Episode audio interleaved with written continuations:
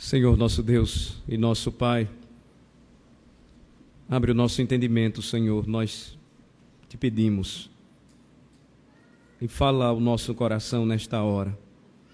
Nos reunimos para adorá-lo. Em meio às nossas deficiências e fraquezas, por tua graça, nos reunimos para adorá-lo, porque não confiamos em nossos méritos, mas nos méritos daquele que é o Rei dos Reis e Senhor dos Senhores. Seu nome é Jesus.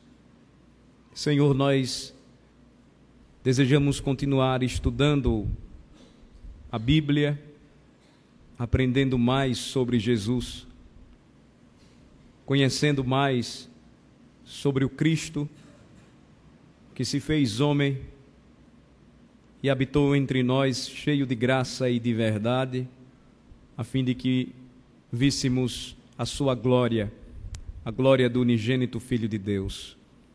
Sabemos, ó Senhor, que somente o teu Espírito pode convencer os corações. Homem algum pode fazer isto. Não temos esta capacidade, não temos esta condição. Por mais que sejamos claros, intelectualmente convincentes, somente o Senhor o Espírito Santo pode tocar em cada coração nesta noite, transformar vidas, edificar famílias, fortalecer a igreja, porque sua missão é conduzir os pecadores a Cristo. E Ele é a razão de ser do mundo, Ele é a razão de ser dos homens, Ele é o redentor do povo de Deus. Ó oh, Senhor, por isso nós oramos. Abre o nosso entendimento e o nosso coração e que todos entendamos a mensagem desta noite para a honra e glória do teu santo nome. É no nome de Jesus que pedimos. Amém. Vamos abrir, vamos abrir a nossa Bíblia no Evangelho de Mateus. Mateus capítulo 2.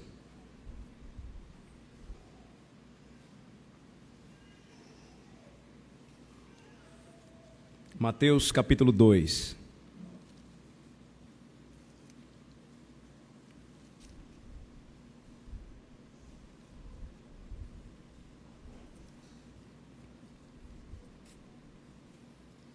No capítulo 2 nós encontramos a, a sequência da narrativa iniciada por Mateus, utilizando-se de uma genealogia. Nós encontramos no capítulo 1 a abertura do Evangelho de Mateus, trazendo uma genealogia que, na realidade, é a descrição da, da origem, da descendência do Filho de Deus. Na sequência, ao registro bíblico do nascimento de Jesus, na segunda parte do capítulo 1, versículos de 18 a 25. E então, capítulo 2 vai registrar o grande acontecimento que foi o nascimento de Jesus. Primeiramente, com a visita dos pastores, está registrado no Evangelho de Lucas, outro dos quatro evangelhos, e seguida desta visita dos sábios magos do Oriente. Homens sábios viajaram uma distância equivalente a uma viagem de Aracaju até Brasília. Eles fizeram esta viagem provavelmente com algum animal camelo ou cavalo ou jumento eram, eram os animais da época, como sábios, provavelmente camelos, nós não sabemos, mas a realidade é que eles viajaram por um bom tempo. E eles percorreram esta distância atendendo o cumprimento de profecias antigas que falavam a respeito do nascimento do rei dos judeus. Quando eles chegam em Jerusalém, eles procuram informações a respeito do, do nascimento de Jesus e eles adentram o palácio real, se encontram com o rei Herodes, está versículos, capítulo 2, versículo 2 em diante, versículo 3. E o rei Herodes, ele fica extremamente temeroso. Na realidade, ele é tomado de um grande pavor e ele então convoca os religiosos, os, os sacerdotes e os escribas, os escribas homens da lei, os sacerdotes os que lidavam diretamente com o culto, para saber de fato onde o Cristo deveria nascer. A resposta vem novamente quando eles observam as profecias e citam que Jesus haveria de nascer, ou deveria nascer, em Belém da Judéia. E ele deveria nascer com o objetivo de apacentar e guiar o seu povo eleito. Então Jesus ele veio ao mundo com um objetivo específico, ser o guia, pastor de seu povo. O que chama atenção na narrativa, na sequência do capítulo 2 é o seguinte: é que o rei Herodes, ele então tem uma reação diferente das reações anteriores registradas, anteriores registradas na história. Geralmente, de início, ele já tentaria resolver as coisas é, de uma forma mais rápida, mas também na história, Herodes foi conhecido como uma, uma velha raposa, muito é, calculista e estrategista na maneira de alcançar os seus objetivos, e ele ia até as últimas consequências para conseguir o que desejava, a ponto de Herodes matar até mesmo seus próprios filhos porque ele acreditava que seus filhos queriam retirar-lhe do trono ou tomar-lhe o trono. Então, o que é que ele diz para os sábios do Oriente? Vão na frente e quando vocês encontrarem Jesus, vocês me falem a respeito dele. Está aí capítulo 2, é, versículos de 8 em diante. Então ele os envia a Belém, versículo 8, e ele diz: Olha, me informem com cuidado a respeito deste menino. Porque quando vocês encontrarem a Ele, eu também quero ir lá, eu quero ir lá também para adorá-lo. Eu desejo ir lá para adorá-lo, render-lhe adoração. E o que é que acontece quando os sábios encontram a Jesus? Eles adoram a Jesus, eles se prostram diante do rei, eles é, prestam-lhe toda a devoção, de fato, porque ele era o verdadeiro rei, o Messias prometido, não somente para a nação judaica, mas também para as demais nações, os demais povos. Mas o versículo 12, ele conclui esta primeira parte aí é, do capítulo 2, dizendo o seguinte: que aqueles homens eles não voltaram para Jerusalém, sendo por divina advertência, versículo 12, prevenidos em sonho para não voltarem à presença de Herodes, eles regressam para a sua terra por outro caminho. Então, a sequência da narrativa hoje será a leitura que iremos fazer juntos a partir do versículo 13, versículo 13 até o versículo 15, esta primeira parte. A partir daqui nós vamos saber o que foi que aconteceu depois que os sábios do Oriente retornaram para o Oriente, para a sua terra, advertidos divinamente a não passar por Jerusalém, eles a rodeiam, eles não vão por lá. E acontece algo interessante com José, novamente. José, o pai de Jesus. Vamos ler versículos 13 ao 15. Leamos. Tendo eles partido, eis que apareceu um anjo do Senhor a José em sonho e disse: Dispõe-te, toma o menino e sua mãe, foge para o Egito e permanece lá, até que eu te avise porque Herodes há de procurar o menino para o matar. Dispondo-se ele, tomou de noite o menino e sua mãe e partiu para o Egito. E lá ficou até a morte de Herodes, para que se cumprisse o que fora dito pelo Senhor por intermédio do profeta: Do Egito chamei o meu filho. Então, após a partida dos sábios do Oriente, Há um relato bíblico de que um anjo do Senhor aparece novamente a José. Nós não sabemos se foi Gabriel. A, a, a descrição clara do nome do anjo, que se chamava Gabriel, foi só naquele aparecimento a Maria. Nós não sabemos, pode ter sido ele ou outro. O que nós sabemos é que a tarefa dos anjos, ainda hoje, é a de guardar e de cuidar do povo de Deus um dos salmos da Bíblia, um salmo muito bonito, diz que os anjos do Senhor, eles acampam ao redor do povo de Deus, acampam ao redor dos que temem a Deus e os livra. Então, notem bem, eles estão a serviço de Deus e mais uma vez eles vêm do Senhor, a palavra anjo quer dizer mensageiro, eles trazem um comunicado importantíssimo para José, isto acontece em sonho, José está dormindo e a mensagem é a seguinte: dispõe-te, ou seja, apressa-te, é resoluta e resolvidamente levanta-te, toma o menino e sua mãe e foge para o Egito. Então, a mensagem é clara. José, como chefe da sua casa, como o responsável por sua esposa e filho, deveria agora se levantar, tomar o menino, Maria, sua esposa, mãe do menino, e fugir para o Egito. Por que para o Egito? Poderia ser para a Síria ou Babilônia, cidades muito longe, é, países muito longe, é, distantes, muito longínquos. Egito, uma região mais próxima, de uma chegada mais rápida. Mas, além destas informações geográficas, muito mais importante do que isso é a especificação que nós vamos ver nesta passagem do porquê, da razão pela qual o Senhor envia um anjo e diz que José deveria tomar a Jesus e Maria e fugir para a terra do Egito. Ele continua e diz assim no versículo 13: Permanece lá até que eu te avise.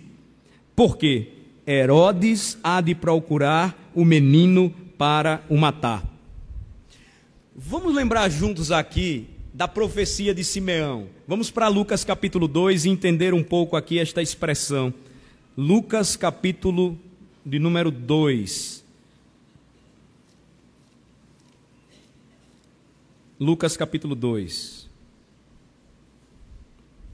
Lembrem comigo que no Evangelho de Lucas, capítulo 2, quando os dias da purificação se passaram, a partir do versículo 22, Segundo a lei, cumprindo a lei, Jesus foi levado para Jerusalém a fim de ser apresentado. Ele já havia sido circuncidado, versículo 21 nos diz isso. Ele então é ofertado, ou é apresentado uma oferta por seu nascimento. Ele, sendo pobre, sua família sendo pobre, não é um cordeiro que é sacrificado, mas um par de rola, rolas ou dois pombinhos, segundo o versículo 24.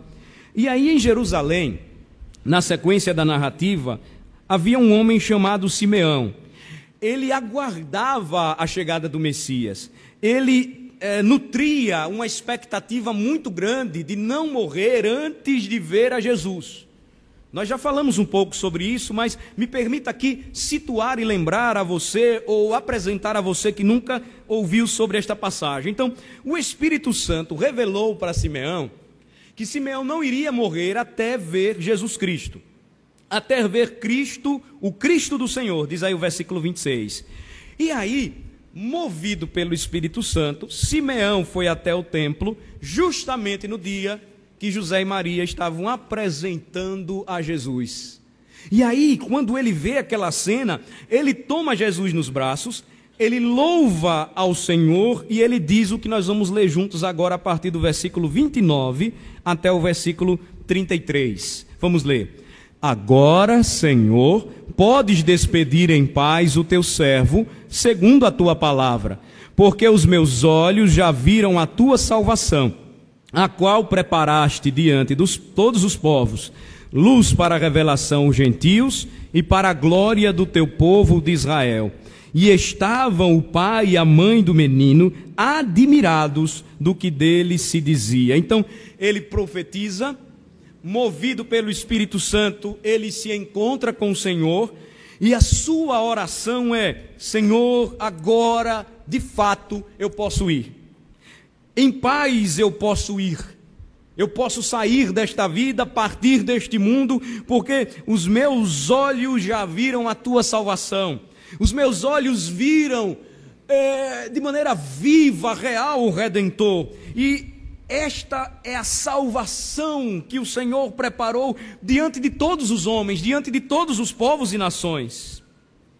E ele completa: Jesus, versículo 32, é a luz para a revelação aos gentios. Jesus é a glória do teu povo de Israel. Quando então, Maria, a mãe do menino, está saindo ou está se preparando então para se retirar. Capítulo, ah, versículo 34 nos traz aqui uma informação importante. Simeão, ele traz uma palavra para Maria da parte do Senhor. Ele os abençoa, o menino, a mãe, a família, E o que é que ele vai dizer? Vamos ler o versículo 34. Simeão os abençoou e disse a Maria, mãe do menino: Eis que este menino está destinado tanto para a ruína como para levantamento de muitos em Israel e para ser alvo de contradição. E o que mais? Também uma espada traspassará a tua própria alma, para que se manifestem os pensamentos de muitos corações. Este fato, ele aconteceu antes daquele momento narrado por Mateus, em que o anjo adverte José a tomar Maria e Jesus e fugir para o Egito.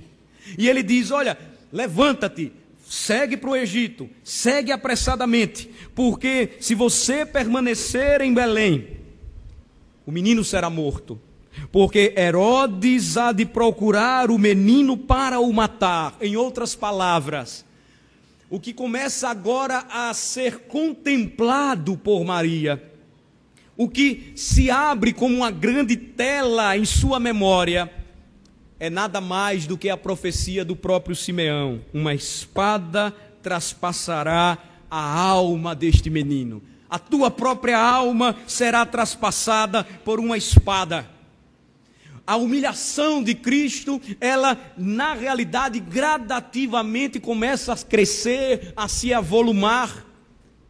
Ela se inicia quando ele encarna, ela continua quando o Filho de Deus assume forma humana e nasce em uma condição paupérrima, humilhante, sem recursos. Mas ela se agrava a cada momento, a cada desenvolvimento da sua pequena vida, quando ele mesmo iria experimentar o traspassar da espada em sua própria alma, porque os homens maus desejariam matá-lo. Maria, então, certamente, quando ouviu José acordando-os, tomando-os na calada da noite, fugindo com eles, partindo para o Egito, lembrou das palavras de Simeão. E tudo isso tem um sentido muito prático, irmãos. Voltemos para Mateus capítulo 2 e vejamos o restante da narrativa. É um pequeno bloco, mas que vai nos conduzir uh, uma passagem profética que precisa ser analisada por nós hoje e devemos buscar do Senhor as devidas aplicações. No versículo 14, então, nos diz que José se dispôs, ele toma de noite o menino e sua mãe, eles partem para o Egito e, em cumprimento à ordem divina, eles ficam lá até a morte de Herodes. Eles permanecem lá. E o versículo 15, ele, é, ele traz um cumprimento profético aqui que nós precisamos entender bem. Versículo 15, vamos ler novamente. E lá ficou até a morte de Herodes, para que se cumprisse o que fora dito pelo Senhor por intermédio do profeta: Do Egito chamei o meu filho. Então, ainda que a geografia egípcia fosse mais favorável no que diz respeito à localidade, à região onde José estava com a sua família. Ainda que é, naqueles dias é, judeus ainda residissem no Egito, Atos capítulo 2, no dia do Pentecostes, vai nos mostrar que naquele momento histórico da igreja, quando os crentes se dirigiram para adorar o Senhor, judeus da parte do Egito ali estavam. Provavelmente José encontrou familiares lá, nós não sabemos, mas judeus ainda residiam no Egito. O mais importante aqui, irmãos, é que aquilo que estava acontecendo na vida de Jesus foi para que se cumprisse o que o Senhor disse no passado. E que ele falou por intermédio de um profeta. Este profeta se chamava Oséias. E a profecia da parte de Deus é esta: do Egito chamei o meu filho. O livro de Oséias, ele relata, irmãos, uma situação não muito confortável para o povo de Deus. Para os irmãos terem ideia, lembrarem comigo, Deus, para ensinar a Israel a extensão, o tamanho da sua desobediência, ele disse a Oséias que tomasse uma mulher, uma mulher de um prostíbulo, amasse esta mulher casasse com ela e gerasse filhos. Alguns tentam é, modificar as coisas e dizer assim, bem, não foi bem assim a, a, a questão. É uma história meio que mitológica, fictícia. Deus não iria fazer isso com um homem, profeta, servo de Deus. Mas irmãos, profetas às vezes têm que pagar um alto preço para cumprir a vontade do Senhor. Profetas, com quanto homens pecadores, recebem um fardo muito maior do que qualquer outra vocação, porque precisam enfrentar situações que muitos homens jamais imaginariam enfrentar. Oséias toma uma mulher, se chamava Gomer, ele ama aquela mulher, ele casa-se com ela, ele a retira dos antros da prostituição, e o que acontece é que esta mulher ela volta novamente a praticar adultérios. O Senhor então diz: Oséias, volta lá e pega novamente. Oséias então vai novamente. Imaginem o sofrimento e a dor de um homem que amou uma mulher e que fez de tudo para regenerá-la e transformá-la e dar-lhe uma vida, uma família, filhos. Mas a história na vida de Oséias ela tinha uma aplicação prática para a vida do povo de Israel. Vocês estão vendo o que está acontecendo com o meu servo, o que a sua mulher está fazendo com ele. É o mesmo que vocês estão fazendo comigo. Oséias capítulo de número 11, abram comigo e vamos ver como esta passagem ela tem uma uma razão de ser em se cumprir na vida do nosso redentor. Nós não analisaremos todo todo o livro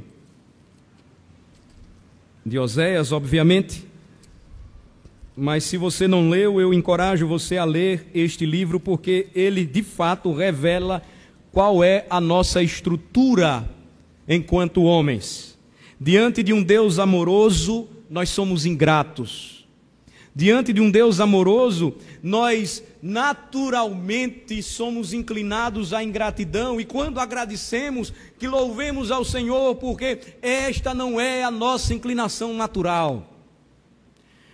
Oséias capítulo 11, versículo 1 é o cumprimento da profecia. Eu convido vocês a lerem comigo. Diz o quê? Quando Israel era menino, eu amei e do Egito chamei o meu filho. Ele está aqui agora, irmãos, falando a respeito da chamada do povo de Israel. Como se iniciou a nação israelita? Ela se, ela se iniciou quando Deus chamou um homem de uma terra idólatra e o transformou em um pai de grande nação. Ele chama Abrão, Abraão, ele sai da terra da idolatria, da capital da idolatria, de Ur dos caldeus. E então ele realiza uma verdadeira obra transformadora no coração daquele homem. E de Abraão, então, uma descendência santa, uma semente santa se espalha sobre a terra. Mas a realidade é que Israel, chamado enquanto menino, amado pelo Senhor desde o seu nascimento, nunca se comportou da maneira que deveria se comportar diante de um Deus tão amoroso. Aqui há uma relação mais próxima com aquele período em que o povo de Israel viveu um período de escravidão por conta de um momento de dor, de sofrimento e do pesar da mão de Deus. E sendo menino, amado por Deus, o Senhor então liberta este povo. A libertação do povo de Israel da escravidão do Egito é um marco na história da redenção, que descreve a maneira como Deus miraculosamente libertou um povo que passou 400 anos escravo, sofrendo, gemendo, desejoso por liberdade. O Senhor então chama, o Senhor então ama, mas o versículo 2 nos diz o seguinte: Quanto mais eu os chamava, mais eu os chamava, tanto mais se iam da minha presença. Quanto mais eu os chamava, sacrificavam a Balaíns e queimavam incenso às imagens de escultura. Amor sendo respondido com ingratidão. Amor incondicional da parte de Deus sendo respondido pelo povo através da prática da idolatria. O Deus santo, incorruptível, sendo substituído por imagens de escultura, fruto, produto de seus próprios corações, idólatras. O Deus libertador, que com mão poderosa mostrou a Faraó que ele é rei, agora, vendo o seu povo se submeter aos deuses dos povos pagãos. Mas vejam como é descrito o amor de Deus. Versículos 3 e 4, vamos ler juntos. Todavia eu ensinei a andar a Efraim, tomei-o nos meus braços, mas não atinaram que eu os curava. Atraí-os com cordas humanas, com laços de amor. Fui para eles como quem alivia o jugo de sobre as suas queixadas, e me inclinei para dar-lhes de comer. Versículo 5: Não voltarão para a terra do Egito, mas o assírio será seu rei, porque recusam converter-se. É uma história, irmãos, de declínios, de desobediência, de falta de amor ao Senhor, e o Senhor ele vai descrevendo o que acontece com o povo quando este povo se transforma em ingrato ou age com ingratidão e não agradece a bênção gloriosa de ser livre, livre para adorar e servir ao Senhor de toda a terra. Deus então, ele julga, Deus então, ele castiga, Deus então derrama a sua ira sobre a ingratidão, a murmuração e a desobediência do povo. E ele prossegue dizendo o seguinte, versículos 6 e 7. Prestem atenção. A espada cairá sobre as suas cidades e consumirá os seus ferrolhos e as devorará por causa dos seus caprichos. Vejam sempre expressões de ingratidão da parte do povo. Porque o meu povo, diz o Senhor, é inclinado a desviar-se de mim. Se é concitado a dirigir-se acima, ninguém o faz. Mas a resposta do Senhor, a resposta do Senhor é sempre aquela em que ele descreve profundo amor. Até mesmo o sofrimento enfrentado, passado pelo povo, tinha um objetivo prático trabalhar na vida, no coração, mudar as motivações, converter os corações. E vejam as perguntas cheias de amor da parte do Senhor no versículo 8: Como te deixaria, ó Efraim? Como te entregaria, ó Israel?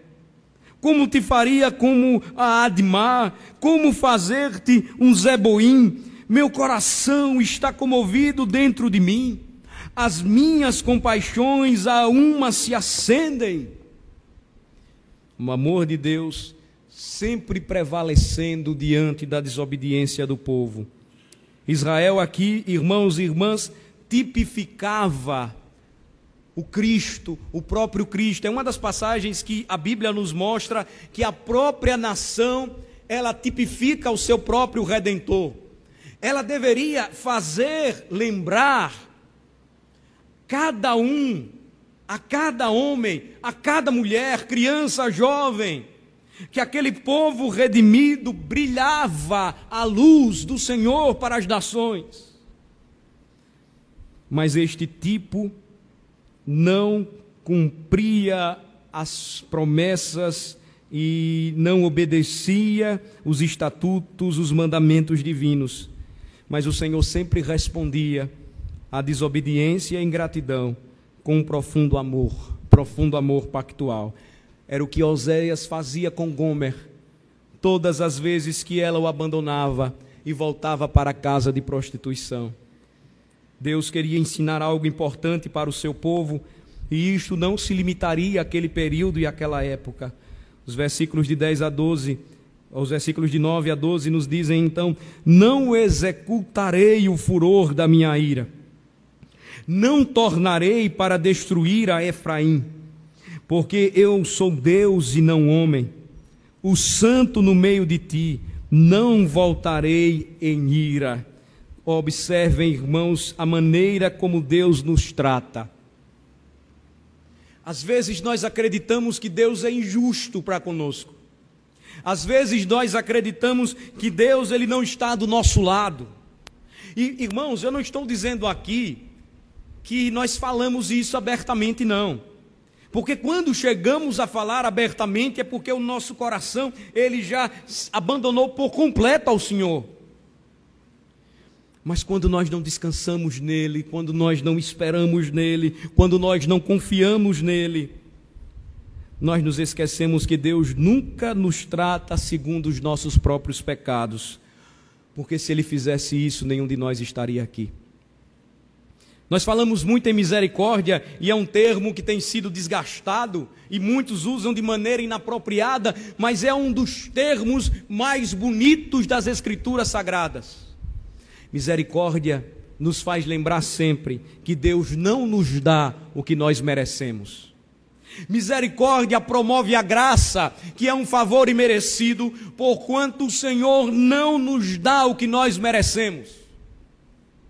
Quando nós nos desviamos e nos afastamos dele, ele nos atrai à sua presença. Quando nós o desobedecemos, ele nos corrige como um pai que ama o filho, o castiga, mas o castiga amorosamente, não para destruí-lo, mas para ganhá-lo e para que ele não se perca. Jesus, ele é aquele prometido do Senhor para cumprir perfeitamente o verdadeiro significado de ser livre da escravidão do pecado. O povo foi chamado do Egito, mas o povo permaneceu em pecados e desobediências.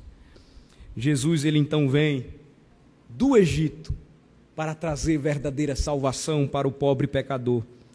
O Senhor disse: Eu não vou executar o furor da minha ira, eu não tornarei a destruir, ou eu não vou me voltar para destruir o meu povo. Efraim aqui é uma referência ao povo de Deus. E sabe por quê? Porque Deus não age como nós agimos. Deus não lida com os homens como nós lidamos. Deus não trata com os homens como nós tratamos, porque Ele é Deus e Ele não é homem. Ele é o santo no meio do seu povo. Ele não voltará em ira. Versículos 10 e 11 nos ensinam o que? Vamos ler juntos? Andarão após o Senhor, este bramará como leão, e bramando os filhos, tremendo, virão do ocidente Tremendo virão como passarinhos os do Egito, e como pombas os da terra da Síria, e os farei habitar em suas próprias casas, diz o Senhor. Versículo 12: Efraim me cercou por meio de mentiras, e a casa de Israel com engano, mas Judá ainda domina com Deus e é fiel com o santo. Deus então promete, ainda nos dias de Oséias, que ele permaneceria fiel, que o tipo de Cristo, que é imperfeito, que é limitado, seria substituído pelo perfeito, pelo completo, pelo santo, que seria traspassado até a alma pela espada da humilhação, da ignomínia, do sofrimento, que deveria voltar para o Egito, terra de humilhação, fugir da morte, por amor a mim e a vocês, mas que retornaria triunfante, que retornaria vendo os planos dos homens frustrados. Herodes morreria, seus intentos não alcançariam êxito, porque a promessa de Deus em Cristo é que os homens crentes, eles andariam após o Senhor, bramindo como leões Tremendo agora, arrependidos viriam do ocidente. Tremendo viriam como passarinhos os do Egito e habitariam em suas próprias casas. E quem diz isso não é o homem, quem diz isso é o Senhor. Versículo 12 conclui então, mostrando algo, irmãos, maravilhoso. Os homens falham, os homens enganam, os homens mentem, nós fazemos isto porque somos homem. homens. Os homens constantemente voltam-se para Deus, ou voltam as suas costas para Deus. Mas o versículo 12 conclui dizendo: Judá ainda domina com Deus e é fiel com o santo. A Bíblia fala a respeito de um leão que viria ao mundo para bramir. A Bíblia fala a respeito de um leão que honraria o estandarte da tribo de Judá. A Bíblia fala de um leão poderoso, poderoso em batalhas, Senhor é o seu nome. A Bíblia fala de um homem forte, maravilhoso conselheiro, Pai da eternidade, príncipe da paz, que do Egito seria chamado. E este é Jesus Cristo, o Rei dos Reis, o Senhor dos Senhores. Esta é a mensagem, irmãos, de uma passagem tão pequena em Mateus capítulo 2, versículos de 13 a 15, mas que devem ganhar grande sentido para as nossas almas, porque o estado de Israel no passado é o mesmo estado dos homens hoje, sem Deus, alienados do Criador afastados, desobedientes, endurecidos em seus corações, desejosos por mentir e enganar, atraídos por Deus, resistem, correm, fogem da presença do Senhor, assim como Adão fez. Mas há um homem, Deus homem, filho de Deus, que veio ao mundo para cumprir esta profecia antiga nenhum outro pôde fazê-lo.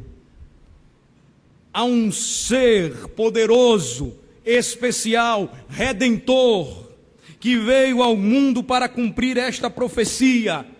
E para aqueles que julgam que o pobre e fraco menino necessitou fugir para não morrer, esquecem que o que ele fez pura e simplesmente foi cumprir a ordem, a profecia de seu pai.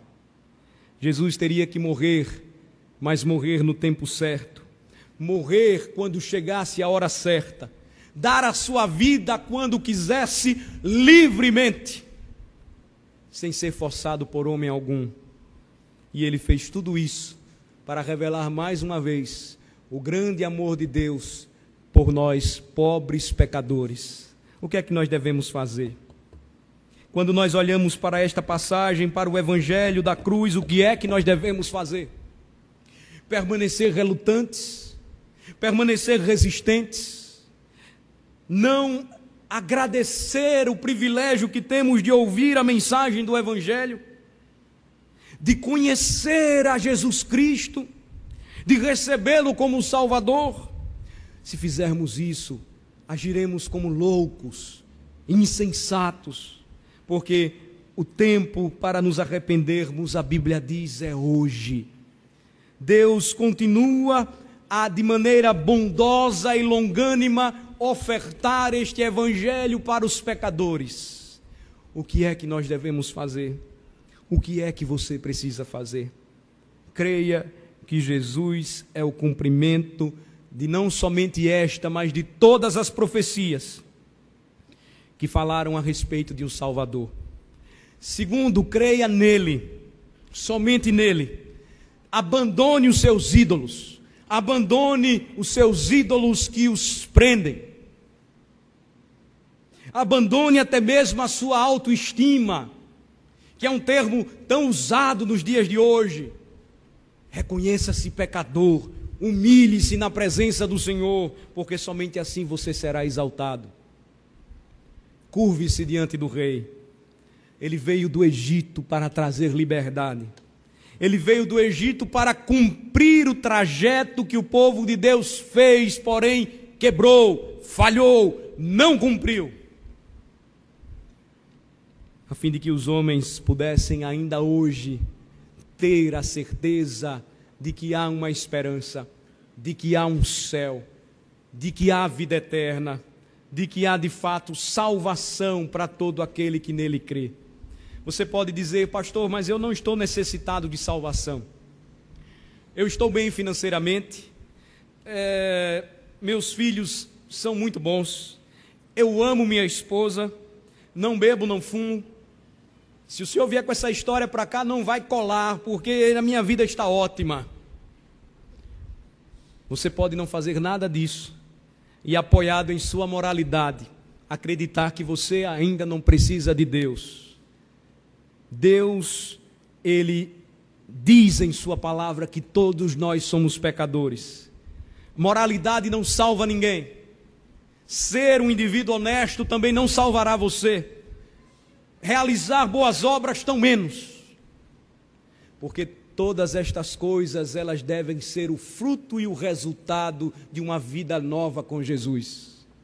A gratidão a Deus de um crente é a maior expressão de que ele depende inteiramente da graça de Deus. Ele recebe os dons de Deus. Ele tem os talentos que vêm de Deus. As conquistas que ele recebe provêm de Deus. Não há outra razão para ele dizer: Eu reconheço que por meu próprio esforço eu cheguei até aqui. Mas ele não tem outra reação senão dizer: Aquele que do Egito foi chamado aquele que veio para ser o redentor dos homens, aquele que veio para salvar os pecadores, um dia me alcançou. E eu que estava perdido em meus próprios conceitos, ideias e na minha própria vaidade, orgulho do coração, encontrei a Cristo.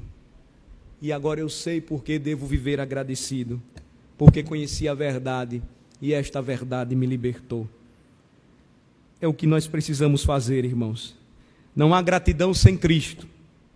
Não há verdadeiro reconhecimento das bênçãos de Deus sem o louvor a Cristo e exaltação a Cristo. Porque Ele mesmo se tornou homem, se humilhou, deu a sua vida por nós, mas fez isso tudo porque foi um acordo eterno com o Pai para que mais adiante mostrasse os frutos que nós hoje recebemos como bênçãos e dádivas. Ele triunfou e ele convida todo pecador que reconheça ser ele o vitorioso e Senhor. Entregue a sua vida a ele e agora experimente o que a Bíblia chama de novidade de vida. Oremos, oremos. Senhor nosso Deus, Esta é a palavra da cruz. Todos os passos, tudo o que foi narrado e registrado como a história da nossa redenção, deve encontrar, achar algum sentido para nós. Deve ter algum sentido para nós. E é isto que nós encontramos nas páginas da Bíblia quando lemos e percebemos a tua grande misericórdia e graça, Senhor, por nós, em nos ter dado Jesus Cristo. Ajuda-nos, ó Senhor, a termos a Cristo como o centro da nossa vida, da nossa fé a proclamação única do teu povo, o testemunho vivo de uma comunidade de redimidos, de crentes alcançados pelo Evangelho. Ajuda-nos, Senhor, a compreendermos como esta história belíssima, ela vai além de uma descrição poética, romântica, de um menino que se fez rei.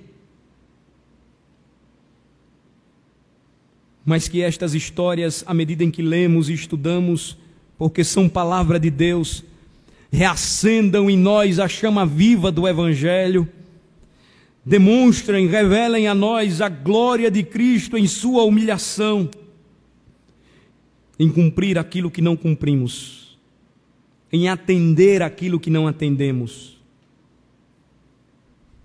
em sofrer e morrer em nosso lugar, nós que merecíamos tudo, e porque o Senhor nos amou,